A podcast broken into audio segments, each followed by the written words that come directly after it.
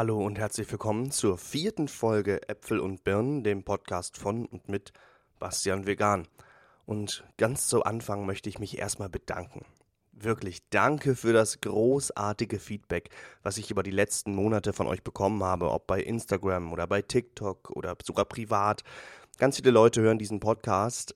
Also für mich sind es auf jeden Fall ganz viele Leute. Natürlich spiele ich noch lange nicht mit den Big Playern mit, aber verdammt nochmal habe ich gute Rückmeldungen bekommen und ganz tolle Bewertungen hier und dafür möchte ich erstmal Danke sagen, weil ich das nicht für selbstverständlich halte. Ich bin einfach nur irgendein Typ, der sich entschieden hat, über ein Thema zu sprechen.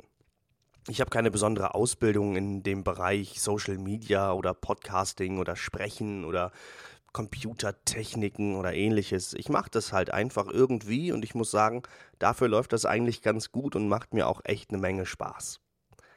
Unser heutiges Thema wird sein Hass gegenüber dem Veganismus. Ich hoffe auf jeden Fall, ihr seid alle gut durch den Veganuar gekommen und habt vielleicht ein paar neue Erfahrungen machen können, ein paar neue Produkte kennengelernt, vielleicht ein paar neue Rezepte ausprobiert, konntet Freunde, Familie, Bekannte überzeugen bzw. näher an das Thema heranführen und habt eine richtig schöne Zeit gehabt. Vielleicht ist euch aber auch etwas passiert, was mir schon jetzt seit ein paar Jahren passiert. Und zwar, euch ist eine ganze Menge Hass entgegengeschlagen. Und das ist auch das Thema der heutigen Folge. Es geht um Hass gegenüber dem Veganismus. Wir fragen uns natürlich immer, warum gibt es so viele Menschen, die den Veganismus verabscheuen? Ich meine, es ist natürlich die eine Sache, wenn man nicht vegan lebt oder sich nicht vegan ernährt. Wir wissen alle, dass das vielleicht ein großer Schritt ist und dass es nicht unbedingt immer so einfach ist, von heute auf morgen alles umzustellen und alles zu ändern. Aber gleich alles hassen? Also du musst nicht mitmachen, aber wieso hasst du mich? Und mit dieser Frage beschäftigen wir uns in der heutigen Podcast-Folge. Zuallererst einmal müssen wir uns die heutige Gesellschaft anschauen. Wir leben in einer Konsumgesellschaft, in einer Übergesellschaft, möchte ich schon fast sagen. Wir haben alles immer und zu jeder Zeit zur Verfügung. Und wir sind daran gewöhnt, dass das eben so ist. Das heißt, wenn wir Fleisch essen wollen, dann kaufen wir uns Fleisch. Ganz egal von welchem Tier. Ganz egal wann und wo. Sogar die exotischsten Tiere können auf unserem Teller landen. Und auch ich habe früher schon mal Känguru probiert, ohne auch nur ansatzweise darüber nachzudenken, was das eigentlich bedeutet. Wenn wir also wissen, dass die heutige Welt eine Welt ist, in der wir zu jeder Zeit alles bekommen können und das irgendwie auch schon immer so war, dann ist ganz einfach zu verstehen, warum manche Leute den Veganismus hassen. Denn Veganerinnen sind Menschen, die etwas Grundlegendes in ihrem Leben verändert haben. So sehr verändert haben, dass es nicht mal mehr der aktuellen Norm entspricht. Die wenigsten Menschen kamen schon vegan auf die Welt. Das bedeutet also, dass ihre Eltern vegan waren, sie dann vegan ernährt wurden und eigentlich noch nie Fleisch oder tierische Produkte gegessen haben. Nein, die meisten von uns haben früher Fleisch gegessen. Auch das ist etwas, was mir gerne mal vorgeworfen wird. Generell sind Vorwürfe so ein Ding, aber da kommen wir später noch zu. Es gab also einen Punkt in meinem, in unserem Leben, an dem wir gesagt haben, nein, das machen wir so nicht mehr mit. Die Gründe dafür können vielfältig sein. Wir haben uns selber informiert, wir haben mit Freunden drüber gesprochen, wir haben eine Doku gesehen, wir sind konfrontiert worden, wir haben von Aktivismus erfahren, oder, oder, oder. Und die allerwenigsten von uns sind dann einfach plötzlich vegan geworden, sondern meistens war es ein Prozess von, okay, wie geht das jetzt eigentlich? Was muss ich jetzt tun? Was muss ich verändern? Was fehlt mir? Was fehlt mir nicht? Wie kann ich das machen? Was brauche ich? Warum mache ich das überhaupt? Und irgendwann waren wir dann vegan. Und da stelle ich mir wirklich die Frage, ist vegan werden ein Privileg? Und die Antwort ist denkbar einfach. Ja, es ist ein Privileg. So viele Menschen fragen mich immer wieder, möchtest du jetzt auch indigene Völker fragen, ob sie vegan werden? Nein, natürlich möchte ich das nicht, weil manche Menschen auf dieser Welt haben nicht die Wahl. Veganismus funktioniert immer nur dann, wenn du die Wahl hast. Was total logisch ist, weil wenn du dich für eine Sache entscheidest, kannst du dich nur dafür entscheiden, wenn du diese Wahl auch treffen kannst. Klingt jetzt vielleicht ein bisschen bescheuert, aber genau so ist es.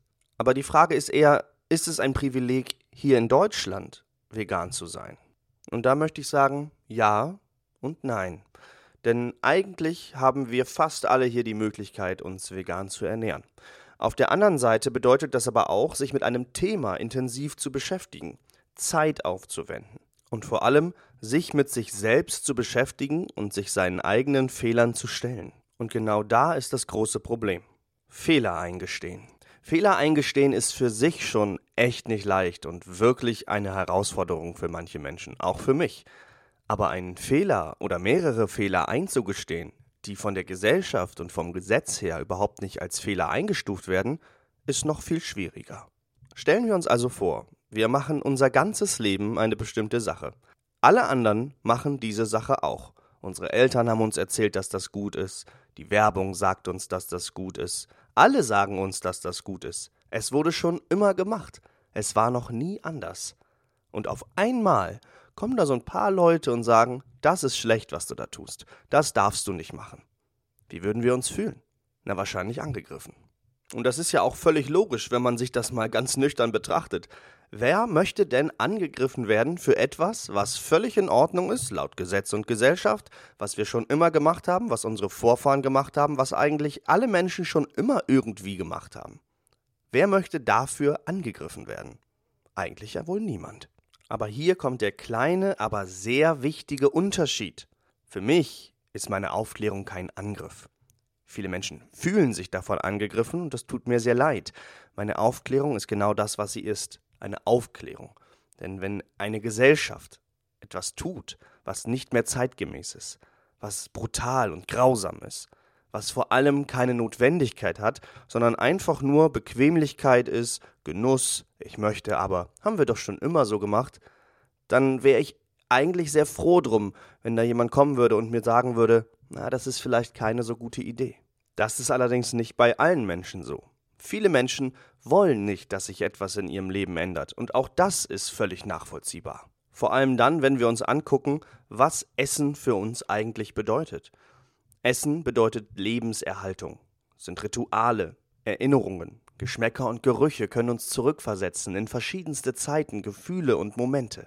Für manche ist das Fleischessen auch eine Belohnung, etwas Besonderes, etwas, was man sich verdient hat oder was man sich nicht so häufig leisten kann, beziehungsweise nicht so häufig leisten konnte, wenn wir auf die früheren Generationen zurückblicken. Vielleicht ist das Steak auch unser Lieblingsessen. Und dann kommt plötzlich jemand und sagt, hey, das, was deine Urgroßoma sich nicht leisten konnte, was ein wahres Privileg war zu bekommen, das, was du am liebsten isst, das, was dein Ritual ist, das sollst du jetzt aufgeben. Einfach so. Selbstverständlich ist das nicht unbedingt so einfach.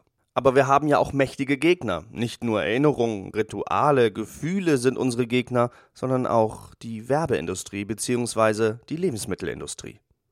Bestes Beispiel hierfür ist eigentlich die Milchindustrie. Man sieht in den letzten Jahren ganz deutlich, wie denen eigentlich, ja doch, der Arsch auf Grundeis geht, aufgrund dieser ganzen Milchalternativen. Man darf eine Pflanzenmilch nicht offiziell Milch nennen. Der Grund dafür? Verbrauchertäuschung.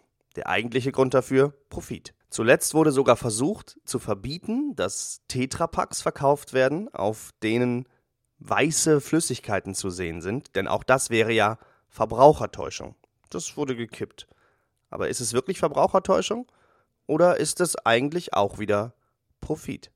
Nicht umsonst kleben auf Tönnieslastern Bilder von glücklichen Comictieren um zu verschleiern, was da wirklich passiert. Nicht umsonst sieht man ganz oft auf irgendwelchen Milchverpackungen Kühe, die glücklich auf der Weide stehen, obwohl wir ganz genau wissen, dass das nicht die Realität ist. Die Lebensmittelindustrie möchte ihre Produkte verkaufen. Und du verkaufst Produkte gut, wenn sie gute Emotionen auslösen. Und das Thema Tierhaltung, Tierleid, Tierrechte ist natürlich schon längst mitten in der Gesellschaft. Also kommt die Industrie und sagt, aber guck doch mal, die Tiere lachen doch. Da ist doch überall Gras. Und das reicht traurigerweise für sehr viele Menschen aus, nicht weiter zu fragen. Zusätzlich werden auch von manchen Industrien Studien bezahlt, die herausfinden sollen, wie wichtig die eigenen Produkte sind. Aber auch hier ist die Antwort nicht so einfach, denn es gibt immer verschiedene Meinungen und selbstverständlich werden die paar Zweifler von der Lebensmittelindustrie deutlich höher bezahlt als alle anderen, damit sie genau ihnen nach der Nase reden. Was ich sagen will, ist, dass Studien immer dann am meisten wert sind, wenn sie unabhängig sind. Wenn eine Studie durchgeführt wird und sie wird von einer Milchindustrie bezahlt, weil sie herausfinden soll, wie gut Milch für den Menschen ist, dann gibt es einen Interessenskonflikt und ich kann dem ganzen Ding nicht mehr direkt so glauben, als wäre es eine unabhängige Studie gewesen. Und unabhängige Studien kommen, oh Überraschung, häufig zu anderen Ergebnissen.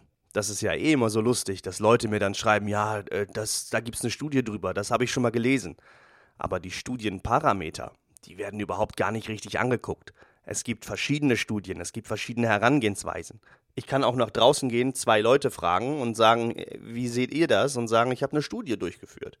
Das sagt am Ende nicht unbedingt viel aus. Wir wissen jetzt also, warum so viele Menschen ein Problem mit dem Veganismus haben. Jetzt stellt sich aber trotzdem noch die Frage, wieso nicht einfach ignorieren? Warum hassen? Warum aktiv ins Internet gehen und wütende Kommentare schreiben? Ich würde sagen, es ist Kompensation. Denn das Ganze fußt auf kognitiver Dissonanz. Und was jetzt wie eine Beleidigung klingt, ist eigentlich ziemlich traurig. Jeder Mensch hat ja eigene Wertvorstellungen. Und das Spannende ist, dass sehr viele von diesen Vegan-Hatern in ihrem Profil Bilder von Hunden haben und auch Videos mit ihren Hunden oder ihren Katzen. Und man sieht, dass sie diese Tiere abgöttisch lieben. Immer wieder sehe ich auch Streams von Leuten, die zum Beispiel davon sprechen, dass sie Hunde gerettet haben und Tierquäler verprügeln möchten. Es ist also ganz klar, und ich denke, das gilt für die meisten Menschen, Tiere sind schutzbedürftig. Man tut ihnen nichts an, man soll sie retten, man soll ihnen helfen, sie lieb haben. Allein das Prinzip Haustier beweist das ja schon. Aber genau diese Menschen, die im Stream davon reden, wie sehr sie Hunde lieben und wie sehr sie Menschen verachten, die Hunden etwas Schlechtes antun, machen am nächsten Tag ein Video, wo sie in ein Mettbrötchen beißen und Veganer beschimpfen und sagen, Fleisch muss sein. Und ganz genau das ist, was kognitive Dissonanz ist. Deine Werte stimmen nicht mit deinen Handlungen überein. Und dieses Dilemma besteht schon seit deiner Geburt. Du wächst auf mit Fleisch, tierischen Produkten, hinterfragst es nicht, maximal für dein gutes Gewissen kaufst du vielleicht etwas, von dem du glaubst, dass es den Tieren besser geht, aber eigentlich auch nicht so wirklich gut, weil Hauptsache du kannst so weitermachen wie bisher. Es wird nicht viel drüber nachgedacht und gleichzeitig werden dir die Werte beigebracht, wie zum Beispiel tue keinem Leid an und hilf den Schwächeren und kümmere dich um die Tiere. Das heißt, du hast eigentlich überhaupt gar keine Chance, kognitiver Dissonanz zu entkommen. Es sei denn, du nutzt Eigeninitiative und änderst etwas.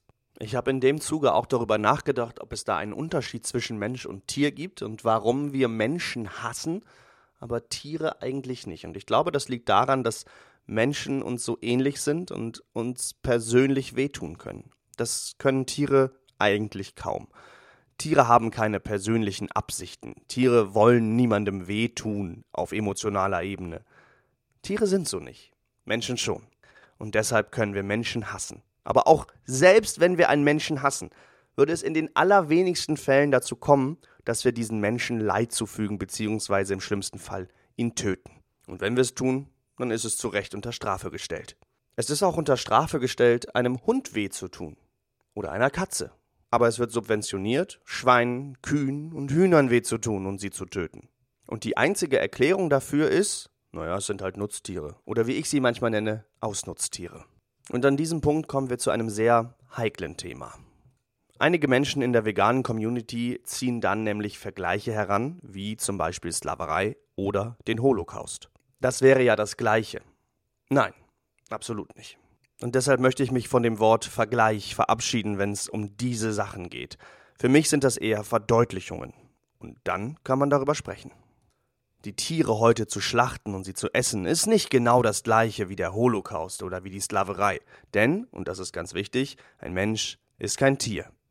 Das heißt, die Gründe, warum der Holocaust passiert ist, die Gründe, warum Sklaverei passiert ist, sind absolut nicht die gleichen, warum Tierausbeutung passiert.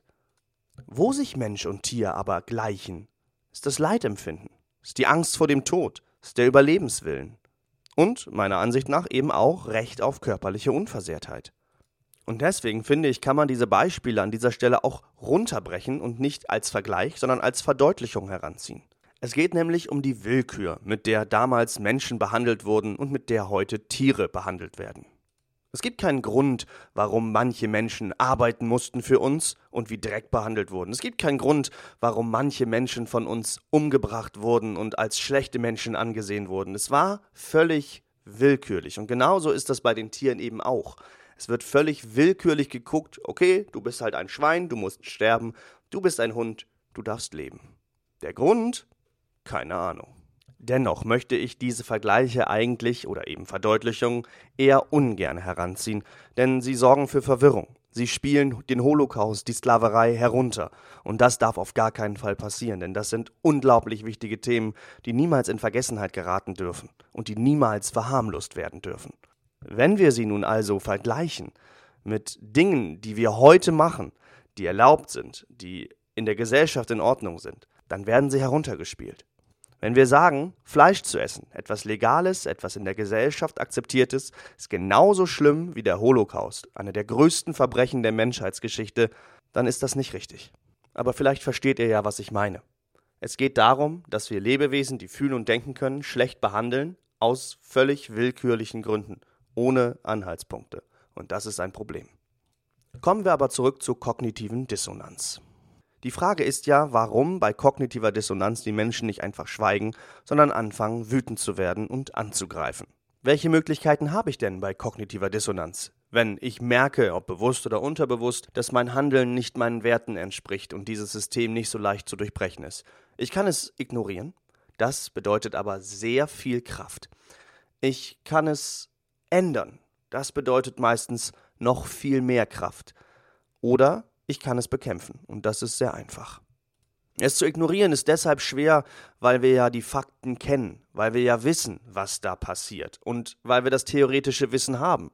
Vegane Aufklärungsarbeit verpufft ja nicht einfach im Nichts. Und selbst wenn du es nicht annehmen willst, es kommt ja trotzdem irgendwie an und macht was an deinem Kopf. Es erinnert dich an deine Werte. Es erinnert dich daran, was hier schiefläuft. Das einfach zu ignorieren ist nicht unbedingt einfach. Es zu ändern würde bedeuten, vegan zu werden, und wie wir wissen, ist das auch nicht unbedingt der einfachste Weg. Vegan zu sein ist leicht, vegan zu werden nicht unbedingt das leichteste von der Welt. Was aber einfach ist, ist dagegen zu kämpfen. Es wird also versucht, Fehler im Veganismus zu finden, um zu sagen, naja, ich widerspreche da zwar meinen Werten, aber ich habe ja gar keine Wahl. Und dann werden eben so Dinge gesagt wie, naja, wieso, das haben wir ja schon immer so gemacht. Wieso sollte ich es jetzt ändern? Das haben ja alle Menschen falsch gemacht. Ich bin hier nicht der Fehler. Ich bin nicht das Problem. Wieso greifst du mich an? Ich kann doch gar nichts dafür. Ja, es essen so viele Menschen Fleisch, weil so viele Menschen Fleisch essen. Gruppenzwang könnte man fast schon sagen, wenn es nicht so traurig wäre. Auch wird immer gerne gesagt, leben und leben lassen. Gemeint von diesen Personen ist, ich lasse dich vegan sein und schön für dich, dass du es erkannt hast, dann lass mich aber auch so sein, wie ich bin. Nicht nur, dass ich den Spruch sehr, sehr zynisch finde von Menschen, die dafür bezahlen, dass andere sterben, leben und leben lassen, bisschen schwierig. Nein, es ist ja nicht mal vergleichbar. Brechen wir das Ganze nochmal runter. Ich akzeptiere, dass du ein Mensch bist, der sich für die Rechte von Schutzbedürftigen einsetzt, der vermeidet, Leid in die Welt zu bringen. Das kann ich akzeptieren, was nicht schwer ist. Also bitte akzeptiere auch, dass ich genau das Gegenteil von dem tue, was du möchtest und gegen dich arbeite. Das ist nicht auf einer gleichen Akzeptanzstufe. Und deswegen ist Leben und Leben lassen in Bezug auf das von Leuten, die Fleisch essen, eigentlich eine der schlechtesten Sachen, die man sagen kann. Es gibt aber nicht nur Versuche zu zeigen, dass man selber gar nichts dafür kann, weil es ja schon immer so war und weil man sich nicht ändern muss, sondern es gibt eben auch Versuche, Fehler im Veganismus zu finden. Das fängt vielleicht an mit, das schmeckt aber ja nicht genau gleich. Wenn wir uns aber überlegen, dass wir über Leichen gehen würden, weil der Geschmack sich marginal unterscheidet, ist das irgendwie auch schon wieder doll. Es gibt aber auch die Klassiker wie du bekommst Nährstoff XY nicht, wenn du vegan lebst. Man versucht also Gründe zu finden, warum man nicht vegan werden kann, denn wenn man das werden würde, würde man ja krank werden. Am Ende ist das natürlich totaler Quatsch. Dann gibt es natürlich die Du auch Fraktion. Menschen lassen sich ungerne belehren. Und wenn das passiert, können die wenigsten das annehmen und sich selbst reflektieren. Die meisten versuchen das Ganze zurückzuwerfen und versuchen Fehler in der anderen Person zu finden. Das endet oft im Whataboutism, also in Was ist denn eigentlich mit? Ich spreche ein Problem an und frage meinen Gegenüber, ob diese Person dieses Problem schon erkannt hat und vorhat, es zu ändern. Anstatt darauf einzugehen, wird auf mich geschaut und geschaut, ja, das ist toll, dass du das machst, aber in Bereich XY bist du ja nicht perfekt. Und das ist ja ein großer Trugschluss. Wir müssen nicht perfekt sein, um Dinge zu ändern. Dann würde sich nie etwas ändern. Wir müssten vor allem in allen Bereichen gleichzeitig perfekt werden, denn sonst haben wir immer noch Angriffsfläche. Das ist natürlich total utopisch und völliger Quatsch. Kein Mensch würde sagen, aha, du spendest also für Kinder, aber bist du schon vegan? Naja, vielleicht die militante Veganerin. Aha, du gehst also bei grün über die Ampel, aber leckst trotzdem zu Hause dein Messer ab? Ihr merkt schon, das sind bescheuerte Beispiele. Aber es sind Beispiele, die eigentlich ziemlich gut zeigen, wo das Problem liegt. Bei grün über die Ampel gehen ist kein Problem. Für Kinder zu spenden nimmt dir auch nichts weg. Vegan zu leben ändert aber eine ganze Menge. Und genau deswegen wird da so genau geguckt. Es wird sogar versucht, Gründe zu finden, die den Veganismus schlimmer machen als das Fleischessen. Zum Beispiel, für dich wird doch der Regenwald abgeholzt, weil ja Veganer sehr viel Soja essen und aufgeschnappt wurde, dass im Regenwald sehr viel Soja angebaut wird. Das Problem ist nur, dass das meiste Soja in Tierfutter geht. Das sehen die Menschen dann eben nicht. Aber selbst wenn du ihnen erklärst, dass das nicht so ist, vielleicht ist das einigen von euch schon aufgefallen in solchen Diskussionen, wird gar nicht drauf eingegangen, sondern direkt das nächste Argument gebracht. Haben wir doch schon immer so gemacht. Ja, aber. Ich möchte aber. Ja, aber. Der Regenwald. Ja, aber. Der Löwe. Ja, aber. Es ist völlig egal, was du tust und was du erklärst. Es wird ein neues Argument kommen. Ein Scheinargument. Angriff ist nun mal die beste Verteidigung. Und eine Sache, die ich immer wieder gefragt werde, ist, Warum müssen vegane Produkte so aussehen und so heißen wie nicht vegane Produkte oder teilweise schlimmer, das darf so nicht heißen, du darfst das so nicht nennen. Erstmal möchte ich erklären, warum es sowas wie vegane Schnitzel oder ähnliches überhaupt gibt. Ich stelle dann gerne die Gegenfrage, warum isst du denn überhaupt Schnitzel? Wenn ich vegane Schnitzel esse und du das in Frage stellst, dann stelle ich jetzt in Frage, wieso du Schnitzel isst. Und die Antwort ist meistens, ja, weil es mir schmeckt. Und genau das ist auch meine Antwort. Ich bin, wie die meisten, nicht vegan auf die Welt gekommen, bin also mit Schnitzeln und ähnlichem groß geworden. Und es ist lecker. Wäre es nicht so lecker, hätten wir kein Problem damit, es einfach wegzulassen. Ich hatte am Anfang schon Gewohnheit, Tradition, Erinnerungen, Gefühle, Geschmäcker, Gerüche angesprochen. Und vielleicht ist für manche Menschen das Schnitzel etwas, womit sie etwas verbinden. Oder die Nuggets oder das Steak oder was auch immer für ein Ersatzprodukt. Oder wie ich sie nenne, Alternativprodukte. Man hat also irgendwann in seinem Leben erkannt, dass das, was mit den Tieren passiert, nicht in Ordnung ist, und jetzt steht man vor dem gleichen Problem wie alle anderen Menschen, ich muss das jetzt alles aufgeben. Und da kommen solche Produkte doch wie gerufen. Ich kann etwas haben, was entweder genau den gleichen oder annähernd den gleichen oder wenigstens einen ähnlichen Geschmack und Aussehen hat. Ich muss also nicht viel in meinem Leben verändern, kann trotzdem noch genau das essen und machen, was ich will oder wenigstens ähnlich, und trotzdem bin ich nicht in meiner kognitiven Dissonanz gefangen. Die Erklärung ist den meisten Menschen aber völlig egal, weil sie es wahrscheinlich selbst wissen. Die Frage ist eigentlich eine Pseudofrage. Du darfst das nicht so nennen, ist eigentlich das, was in ihren Köpfen wirklich ist. Und warum soll man das nicht so nennen dürfen? Es kommen ja die abstrusesten Vorschläge. Tofu-Pampe. Als wenn das irgendjemand kaufen würde. Aber Tofu-Pampe klingt so schön eklig, so schön herablassend. Schauen wir uns das mal an.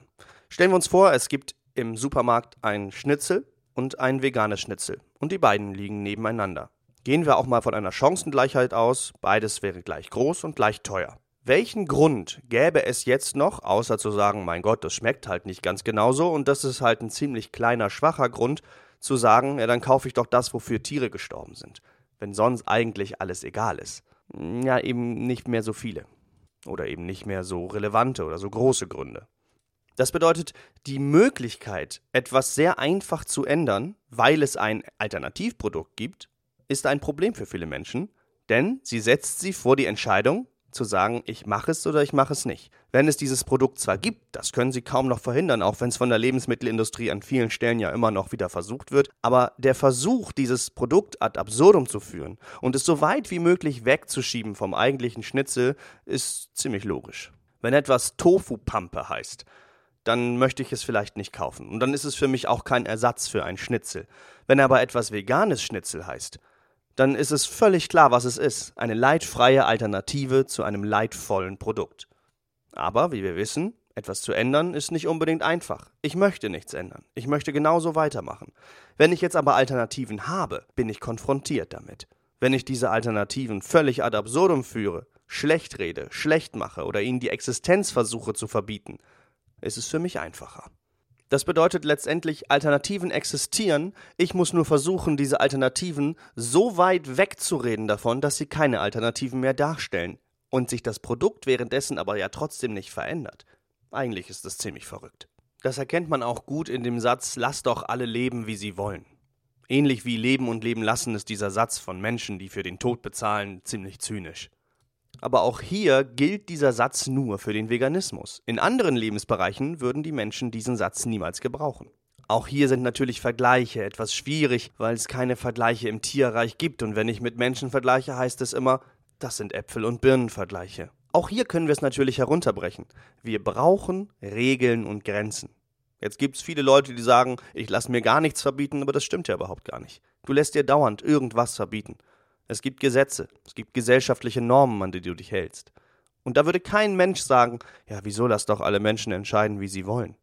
Das Problem vom Veganismus haben wir gerade schon aufgedröselt. Es ist nicht nur neu, sondern es ist eben auch mit Gefühlen verbunden, mit Emotionen, Ritualen und so weiter. Ich wiederhole mich. Und dann werden so allgemeine Sätze wie Lass doch alle leben, wie sie wollen gedroppt. Man stelle sich Mobbing in der Schule vor und jemand anders setzt sich dafür ein. Würdest du dann auch kommen und sagen, ey, lass den Mobber in Ruhe, lass doch alle leben, wie sie wollen und wenn er mobben will, ist doch okay, ist doch nicht dein Ding. Wirst du gemobbt? Nein. Natürlich nicht, weil es totaler Quatsch ist. Aber es ist eigentlich auch totaler Quatsch im Veganismus, sowas zu sagen.